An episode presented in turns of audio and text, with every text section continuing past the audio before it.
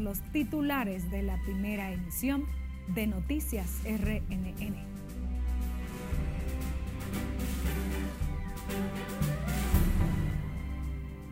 Consultor jurídico ultima detalles para presentación del proyecto que crearía el Ministerio de Justicia. Hoy conocen la iniciativa los gremios empresariales. Sector empresarial valora importancia de crecimiento económico exhibido en 2022 por República Dominicana. Legisladores oficialistas consideran que el liderazgo político es el que tiene paralizado el Código Penal en el Congreso Nacional. Ministro Administrativo José Ignacio Paliza asegura que Luis Abinader ganaría en primera vuelta si las elecciones fueran hoy. Ministro de Salud Pública visita Villa Liberación para supervisar proceso de vacunación y evaluar situación del cólera.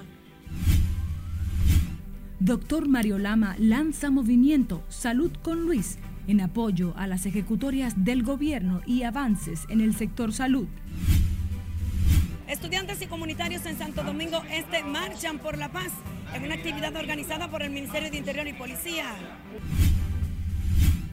Y en el plano internacional, en Estados Unidos al menos ocho muertos por tormenta de nieve y varios vuelos suspendidos.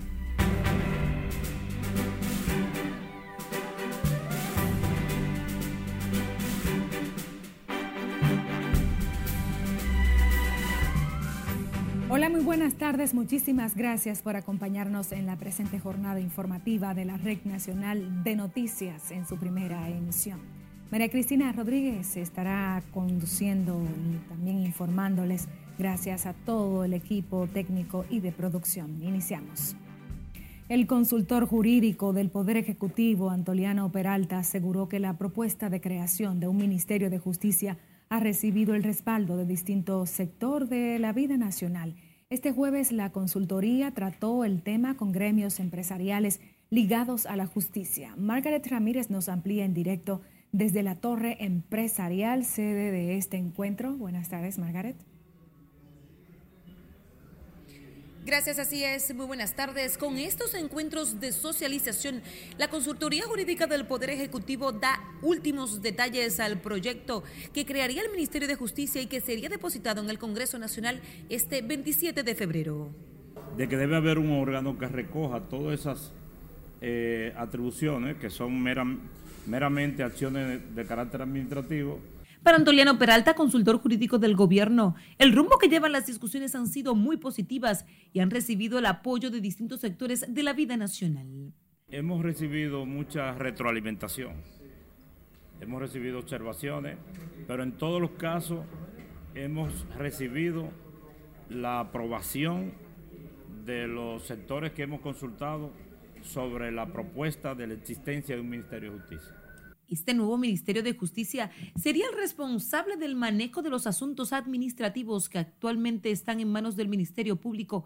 La iniciativa ha recibido el respaldo de gremios empresariales y de la sociedad civil. Bueno, pero lo que se de lo que se trata de que el sistema de justicia sea eficiente, yo pienso que eso es lo importante. Yo creo que eso es lo que hay que destacar. Ya la Procuradora General de la República, el propio presidente de la Suprema Corte de Justicia, han dicho que tienen una carga administrativa que no se corresponde a la naturaleza de esas instituciones. Otra cosa, la creación de un Ministerio de Justicia no es una propuesta novedosa. Aquí existió un Ministerio de Justicia que fue abolido en el año 1964 por razones políticas. Y esas funciones que tenía ese ministerio se le transfirieron a la Suprema Corte de Justicia y a la Procuraduría General de la República. La propia Procuradora General de la República se ha pronunciado respecto al sistema penitenciario. Y justamente porque entendemos conveniente que exista un Ministerio de, Justicia que descargue al Ministerio Público de, funciones administrativas que para, y, más para que se concentre en lo que es la, persecución a la criminalidad y la, y la administración de la política de criminalidad del Estado que es a lo que corresponde el, Ministerio Público, y no que se esté encargando, por ejemplo, de administrar cárceles o de estar emitiendo certificados de buena conducta. Con el proyecto, instituciones como la Procuraduría General Administrativa, el Instituto Nacional de Ciencias Forenses, la gestión de los bienes incautados y el Sistema Penitenciario Nacional, entre otros, pasarían a este Ministerio de Justicia. Para aliviar la carga del Ministerio Público y de la Justicia. Además de los empresarios, la iniciativa ya se ha socializado con el Ministerio Público y otras entidades centralizadas, así como con miembros de la sociedad civil como la FINJUS. La iniciativa también será socializada en los próximos días con los gremios de abogados y representantes de los partidos políticos. Es todo lo que tengo por el momento. A retorno contigo al estudio. Muchísimas gracias, Margaret Ramírez. Legisladores oficialistas acusan al liderazgo político nacional de tener frenado el Código Penal en el Congreso Nacional. En cambio, la oposición acusa a los líderes congresuales. Nelson Mateo también en directo con más. Adelante, Mateo. Buenas tardes para ti. Así es, muy buenas tardes. Tal y como tú adelantas, bajadas las tensiones eh, con la ley de régimen electoral aprobada en dos lecturas consecutivas en el Senado de la República, ahora el Código Penal Dominicano pasa a ser el centro de atención del Congreso Nacional. El Código Penal y sus modificaciones continúan su camino incierto en el Congreso a pesar de las múltiples discusiones y la búsqueda de consenso para su aprobación. Hasta que no haya un diálogo sincero de las fuerzas políticas eh, representadas en el Congreso Nacional, pero más que en las fuerzas políticas representadas en el Congreso Nacional, del liderazgo político nacional. Que el presidente de la República se siente eh, con los líderes de los partidos políticos y lleguemos a un acuerdo con respecto a este código, eso no se va a aprobar. Yo he hecho todo lo posible para que se apruebe, hemos peleado, luchado por ello, está consensuado prácticamente al interno de la Cámara de Diputados, todo lo que, todo lo que había ahí, ahí, sea, prácticamente se consensuó y se acordó considera que más del 95% de la reforma a la norma penal está acordado, pero que sin la línea de los líderes políticos reconoce que el cuerpo normativo no pasará. Una posición que rechaza el vocero de la Fuerza del Pueblo en el Senado. Al liderazgo no se puede estar mencionando en eso, eso no es verdad. La, la última vez que aprobamos el código aquí en el Senado, perimió en la Cámara de Diputados sin la intervención de ninguno de los líderes, eso no es cierto. Es el Congreso es el liderazgo del Congreso que tiene que expresarse. En el Partido de la Liberación Dominicana dudan de la seriedad del oficialismo para acoger la pieza y sus 418 artículos y más de 60 nuevos tipos penales. El PRM quería dar un palo acechado presentando un informe a una pieza que ni siquiera querían leer.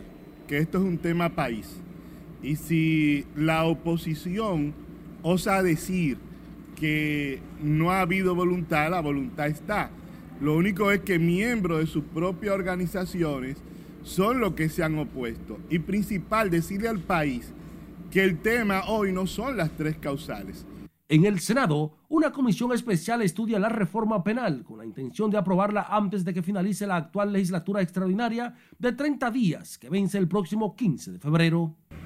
Ya el presidente de la Comisión de Justicia de la Cámara de Diputados, el doctor Alexis Jiménez, advirtió que solo un artículo, el 187, es el que tiene paralizado el Código Penal pendiente de su consenso en el Congreso Nacional. De mi parte, es todo por el momento. Regreso contigo al set de noticias. Muchísimas gracias, Nelson Mateo. Seguimos con más. El bloque de diputados del Partido de la Liberación Dominicana advirtió este jueves que evalúa la posibilidad de interpelar a varios funcionarios del gobierno que supuestamente utilizan los recursos del Estado para comprar alcaldes electos por el PLD. Así lo informó el vocero de los diputados, Juan Julio Campos, que no ofreció detalles de los funcionarios que serían interpelados.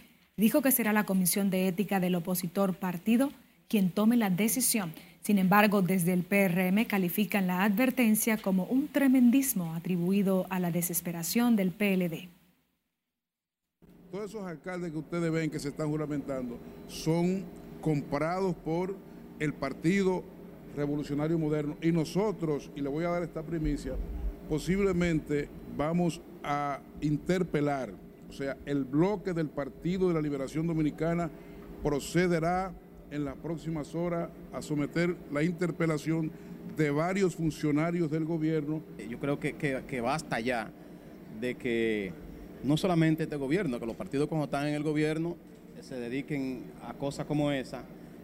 Y, como decían en mi campo, nadie se vende si no encuentra quien lo compre.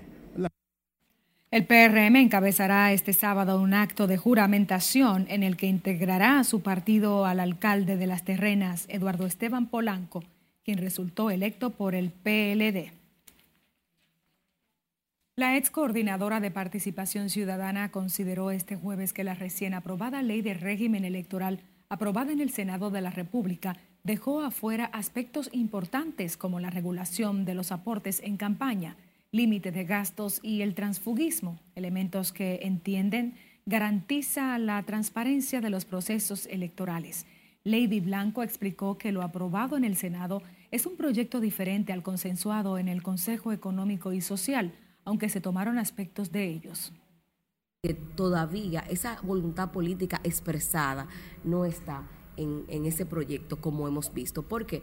Porque hay un tema que es fundamental. Nosotros hemos visto cómo el clientelismo, cómo la corrupción ha hecho raíces dentro de los partidos políticos y en la medida en que los partidos políticos se pongan de acuerdo para realmente hacer un, un ejercicio transparente, equitativo, justo e inclusivo, entonces tendríamos una ley mejor, no una ley posible, porque dicen, esta es la ley mejor. No, esta no es la ley mejor. La ley mejor es donde hay equidad de género. La ley mejor es donde hay transparencia. La ley mejor es donde los recursos públicos se manejan de manera adecuada, pero también los recursos privados, en donde hay rendición de cuentas, no solamente de los partidos, sino también de los candidatos. Esa es una buena ley. La integrante del movimiento no partidista Participación Ciudadana dijo que queda en manos de la Cámara de Diputados enmendar lo relativo al transfugismo, límite de gastos y el tope en el gasto de campaña.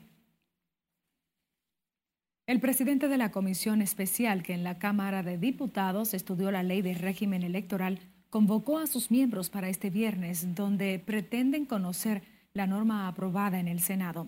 Elías Wessing Chávez entiende que la propuesta que salió del Senado tiene buenos cambios, lo que podría permitir su aprobación, una posición que comparte el reformista Máximo Castro Silverio. Sí, muy importante. Ahí hay topes para los partidos, para los candidatos. Hay controles para los candidatos en los gastos. Eh, está el tema de la equidad de género que se aprobó eh, porque lo primero que vino del Senado no lo tenía, entonces se rescató esa parte. Y se hicieron otras modificaciones muy importantes. Yo creo que se va a aprobar porque hay un reclamo de la, de la sociedad, a veces sin conocer el, origen eh, de, la, de, la, ley, pero eh, la Junta Central Electoral hizo hincapié, logró el apoyo social y, los senadores y, y, los diputados, pues yo creo que hay muchas cosas que nos unen. La reforma a la Ley 1519 sobre régimen electoral fue aprobada en el Senado en dos lecturas consecutivas. En el Senado y ahora pasa a la Cámara Baja con apenas 13 días hábiles para conocerse antes de que cierre la legislatura extraordinaria el próximo 15 de febrero. Representantes de varias organizaciones políticas anunciaron este jueves un acuerdo político para aspirar a participar en los comicios municipales, congresuales y presidenciales de febrero y mayo del 2024 respectivamente. En una rueda de prensa expresaron que su propósito es mantener una lucha social a favor de la población que incluye la protección del medio ambiente, no permitir la explotación laboral y demandar la inclusión de las tres causales en el Código Penal, entre otros. Estamos llegando a un acuerdo para participar en las elecciones del 24, municipales y presidenciales. Ya hemos seleccionado, a partir de la propuesta del Movimiento Patria para Todos, un precandidato eh, presidencial, que es el doctor Fulgencio Severino, que eh, de acuerdo a los eh, calendarios electorales oportunamente se formalizará. Aunque esta unidad está abierta a la integración de otros movimientos. Los voceros de la coalición política y social aseguran que quieren construir una sociedad y un Estado en democracia con igualdad social y descentralización municipal. El presidente del Partido Revolucionario Moderno, José Ignacio Paliza, aseguró este jueves que si las elecciones fueran hoy y el candidato de su partido fuera el presidente Luis Abinader, ganaría en primera vuelta con un 56%. Asimismo, destacó el fortalecimiento del PRM a nivel nacional y dijo que los trabajos constantes de todas las estructuras han permitido que a casi dos años y medio de estar en el gobierno, esa organización ronda en voto efectivo de un 48%, similar a los números que marcaban en 2020. Al participar en un programa de televisión, el también ministro administrativo de la presidencia agregó que estos números son generados por la gestión que ha venido desarrollando el presidente Luis Abinader con jornadas de trabajo de hasta 18 horas diarias. Nos vamos a comerciales, pero al volver, DNCD incauta 94 paquetes de presumiblemente cocaína en costas del este. Y apresan en el país hombre que era buscado por la DEA por tráfico ilegal de drogas.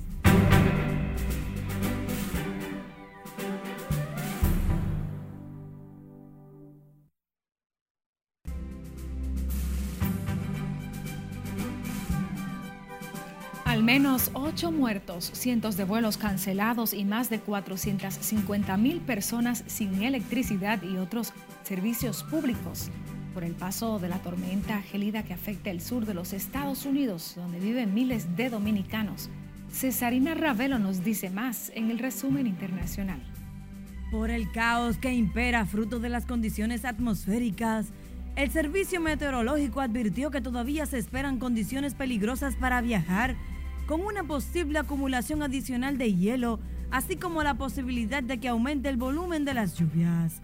El Servicio Meteorológico Nacional agregó que un sistema que se aproxima a la costa del Golfo de México despejará la zona helada, pero que producirá lluvias torrenciales y tal vez una fuerte tormenta eléctrica en los estados de las costas del Golfo de México. El expresidente de Estados Unidos, Donald Trump, acusó al primer mandatario Joe Biden de estar motorizando la Tercera Guerra Mundial con el envío de tanques a Kiev. Trump consideró que la situación en Ucrania es muy peligrosa, que caldea los ánimos de los bandos cada día y que el político instó a poner fin al conflicto y exigir la paz en Ucrania para evitar que la situación de catástrofe se salga de control.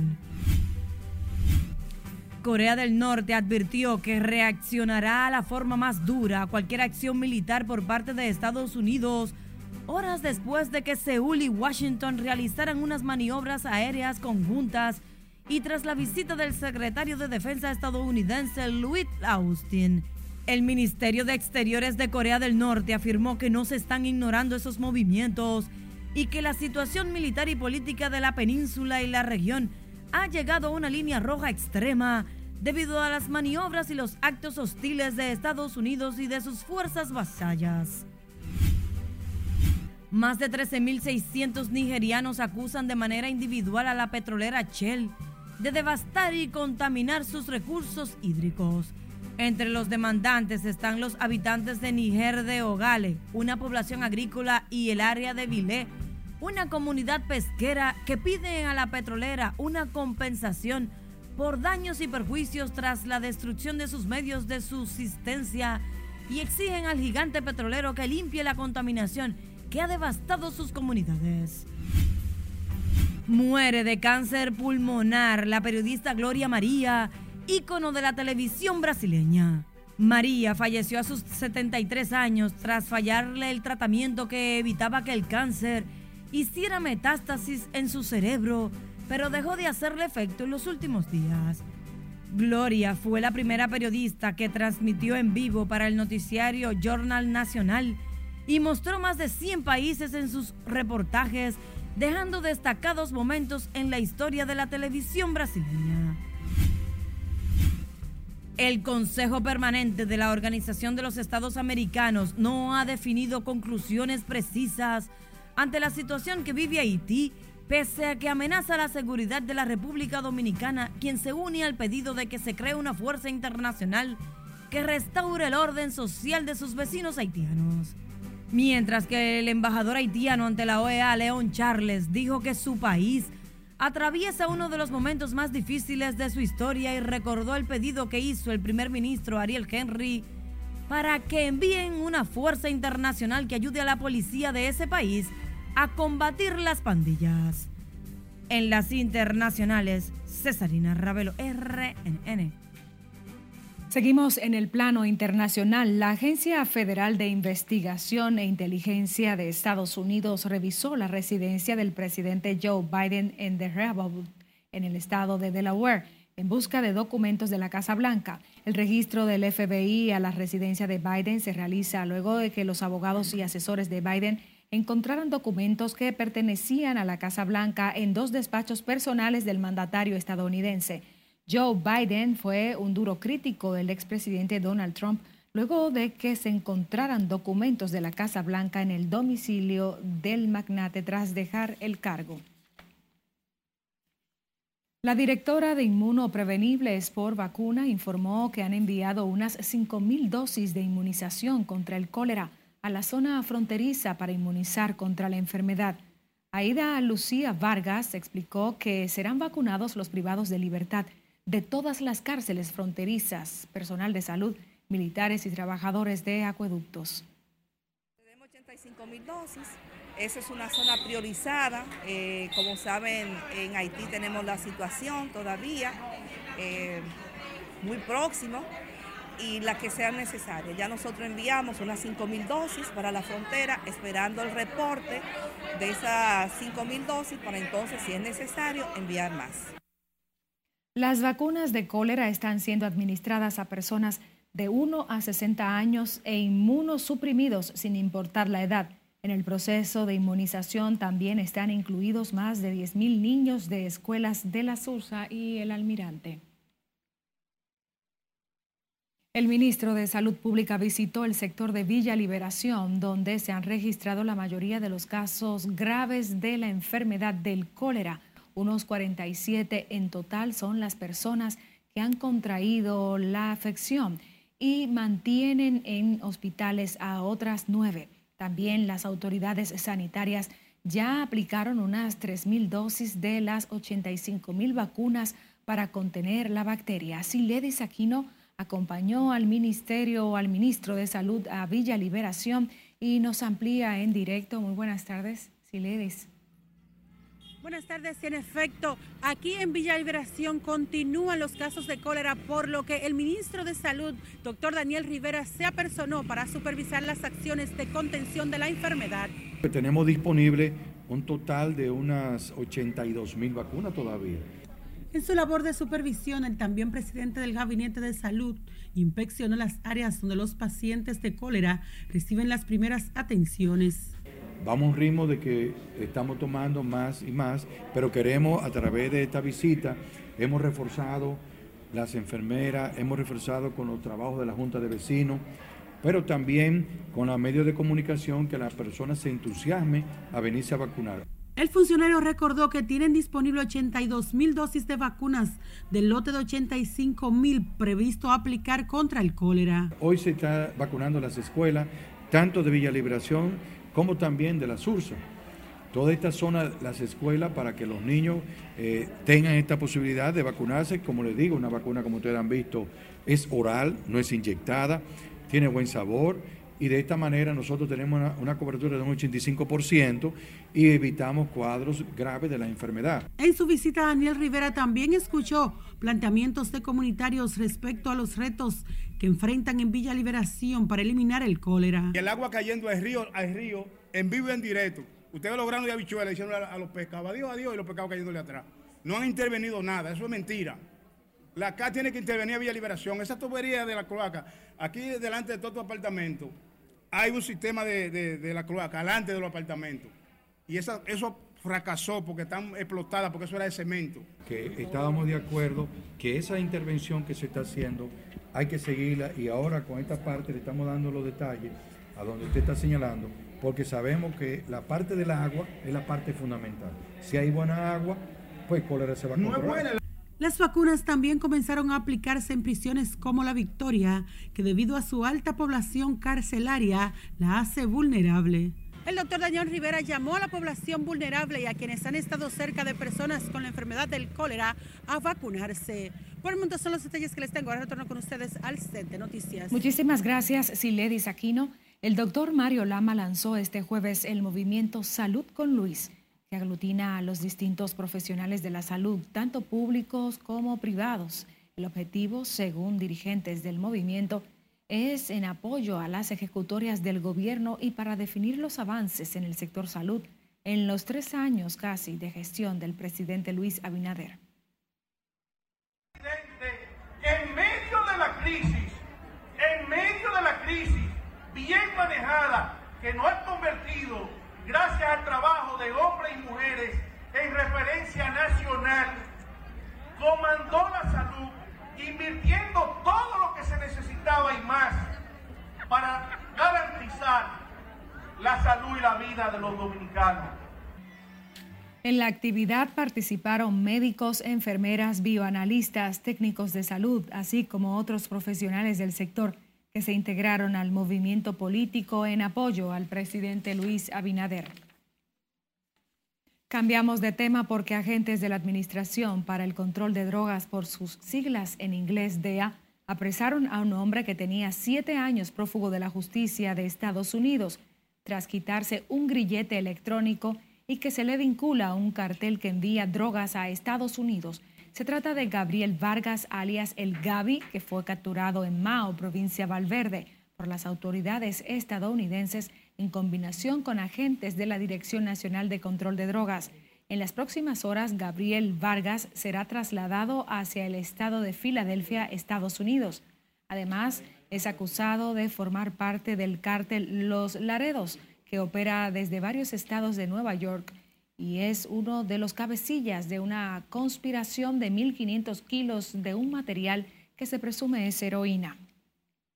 También la Dirección Nacional de Control de Drogas confiscó 94 paquetes, presumiblemente de cocaína, en un operativo desarrollado en las costas de la provincia de San Pedro de Macorís, en la labor de patrullaje marítimo en las costas del este junto a la Armada y la Fuerza Aérea de República Dominicana, coordinados por miembros del Ministerio Público, avistaron a varias millas náuticas una embarcación que fue abandonada por sus ocupantes tras la persecución en el operativo de búsqueda en toda la zona, se encontraron cuatro pacas conteniendo los 94 paquetes de la sustancia. Durante la inspección a la embarcación se hallaron nueve garrafones de combustibles, chalecos salvavidas, una lona, entre otras evidencias. Los 94 paquetes fueron enviados al Instituto Nacional de Ciencias Forenses y NACIF para los fines correspondientes. Cientos de estudiantes y dirigentes comunitarios marcharon este jueves por una cultura de paz en República Dominicana con el fin de reducir los niveles de violencia e inseguridad. La marcha fue organizada por el Ministerio de Interior y Policía junto a la Regional 10 de Educación y autoridades municipales y congresuales. Lauri Lamar tiene más en directo. Buenas tardes, Lauri. Gracias, buenas tardes. La iniciativa se enmarca dentro del Plan de Seguridad Ciudadana que incluye centros educativos y donde se desarrollarán programas de orientación y prevención enfocados en una cultura de paz. Estamos preocupados por los altos índices de violencia social que tenemos. La marcha que recorrió varios puntos de Santo Domingo Este es un llamado a la conciencia con el fin de bajar los niveles de violencia que vive el país, según explicó la viceministra de Interior y Policía, Mili Pérez. Y estamos trabajando en una cultura de paz, construyendo una cultura de paz. Iniciamos desde las escuelas y a través de ello con las asociaciones de padres y amigos de la escuela y las juntas de vecinos, en el que vamos a promover todos los valores desde la escuela. La actividad contó con el apoyo de autoridades municipales y funcionarios del gobierno que abogan por el fomento a la educación y la integración familiar para combatir la violencia. Para disminuir la violencia, para disminuir la inseguridad y así nosotros entonces ponernos en condiciones de que los habitantes, principalmente de esta provincia y este municipio que es el más poblado del país, pues puedan eh, vivir una vida tranquila. Importante para la paz de todos los dominicanos y nosotros somos un programa el cual le damos a las personas vulnerables. El programa contempla jornadas semanales en las escuelas y colegios que se desarrollarán en conjunto con los maestros. La actividad inició como un plan piloto en Santo Domingo Este y que en principio busca impactar al menos a un millón de estudiantes de este municipio. De mi parte es todo retorno al estudio. Gracias Laura, Laura y por tu reporte. En Santiago, la policía apresó a un hombre de 38 años quien está siendo acusado de abusar sexualmente de su hija de 10 en el Distrito Municipal Santiago Oeste. El vocero de la policía, capitán Fernando Pérez Valerio, afirmó que este hecho está siendo manejado por violencia de género. En su contra una orden de arresto, la número 00550-2023, quien es acusado de que supuestamente abusó sexualmente de su propia hija de 10 años. Esta persona ya se encuentra en poder del Ministerio Público para conocerle medida de coerción. Un caso de una menor de edad, este, vamos a limitarnos a los comentarios con respecto a ese tema en específico. La policía informó que la denuncia fue hecha por la madre de la menor, quien habría encontrado una carta donde la niña narra todo lo que su padre supuestamente le hacía en diferentes días de violación. Y cuando regresemos, los detalles de la Serie del Caribe. Ya comenzó el clásico caribeño, ya hay un final y República Dominicana. República Dominicana va muy bien. No se pueden perder estos detalles en breve.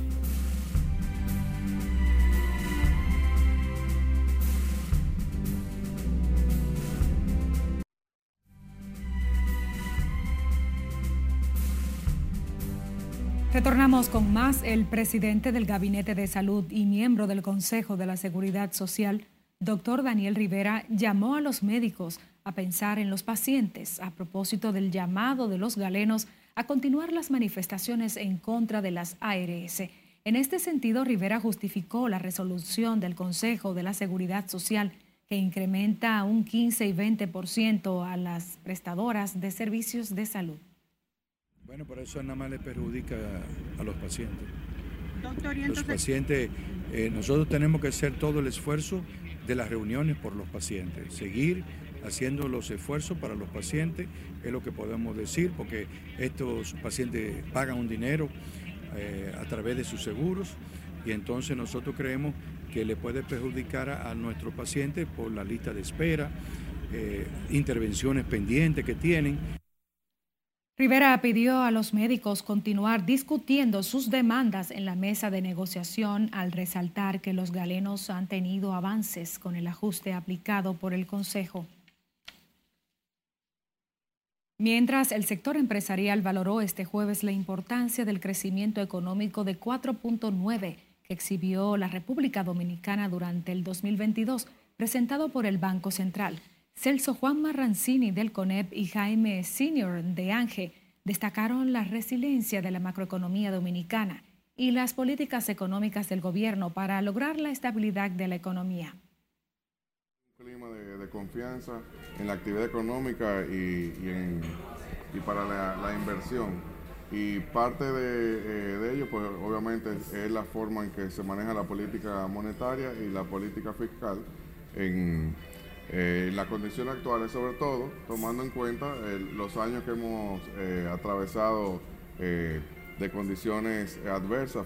Por lo que entendemos que nuestro país tiene que seguir el camino que está enfocándose en los sectores de crecimiento como hoteles, turismo, que han sido realmente marca país y que han mostrado que la República Dominicana puede seguir creciendo. En su informe, el Banco Central destacó que pese a las desafiantes coyunturas a nivel global, la economía dominicana finalizó con buena nota el 2022 tras registrar un crecimiento de un 4.9%. Cambiamos de tema. Una trabajadora doméstica de 44 años recibió hoy más de 55 millones de pesos tras resultar ganadora en el sorteo del juego Loto Loteca el pasado 12 de enero. La madre soltera sostuvo que con esos fondos ayudará a sus tres hijas y a su madre para que tengan un hogar digno y crear una fuente de ingresos que le ayude a convertirse en su propia jefa. Le voy a hacer primero la casa de mis hijas. La casa de mis hijas, buscar donde estabilizaron. Después allá a mi pueblo, a mi casa, a ver la casa de mi mamá, a ver qué ella necesita, ella tiene su casa, pero de bien a ver necesita un plato, necesita algo. Y poner un negocio, todavía no tengo claro qué negocio voy a poner, pero tengo planes de poner un, vender algo. Es increíble como un juego millonario eh, ha sido diseñado para contribuir con la realización de los sueños de nuestros clientes. Y esta evidencia de que en tan solo seis semanas ya tengamos una ganadora es una evidencia del mismo. La ganadora del boleto millonario reside en el sector San Carlos de la Romana, donde asegura trabaja sin descanso para mejorar la calidad de vida de su familia. Antes de ganar, la mujer realizó unas cinco jugadas de seis números para participar en el sorteo de Loteca, el juego más reciente de la empresa de lotería.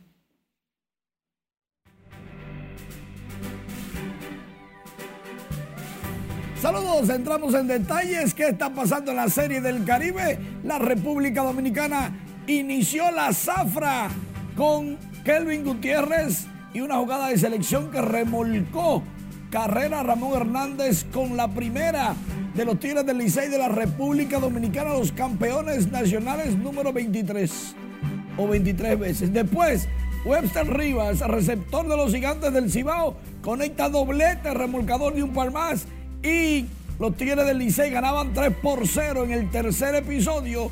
México descontó, hizo una en el cuarto, República Dominicana gana 3 por 1. Mientras tanto, Cuba con los agricultores ganaron en entradas extras a los Wildcats de Curazao 3 por 1. Eso fue en el estadio de la, de la Guaira, en el Fórum.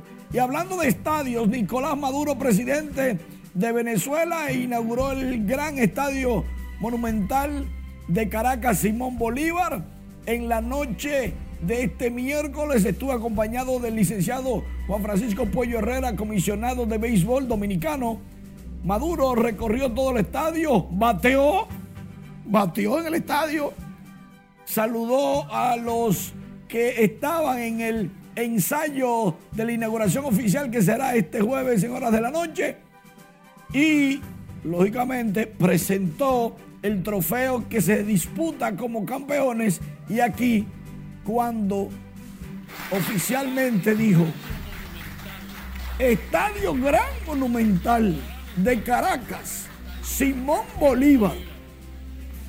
Fueron unos 3, 4 minutos bien interesantes diciendo el presidente de Venezuela, exigiendo que ese estadio se use para enseñarle a los niños a jugar béisbol y que de ahí salgan los futuros estelares de grandes ligas.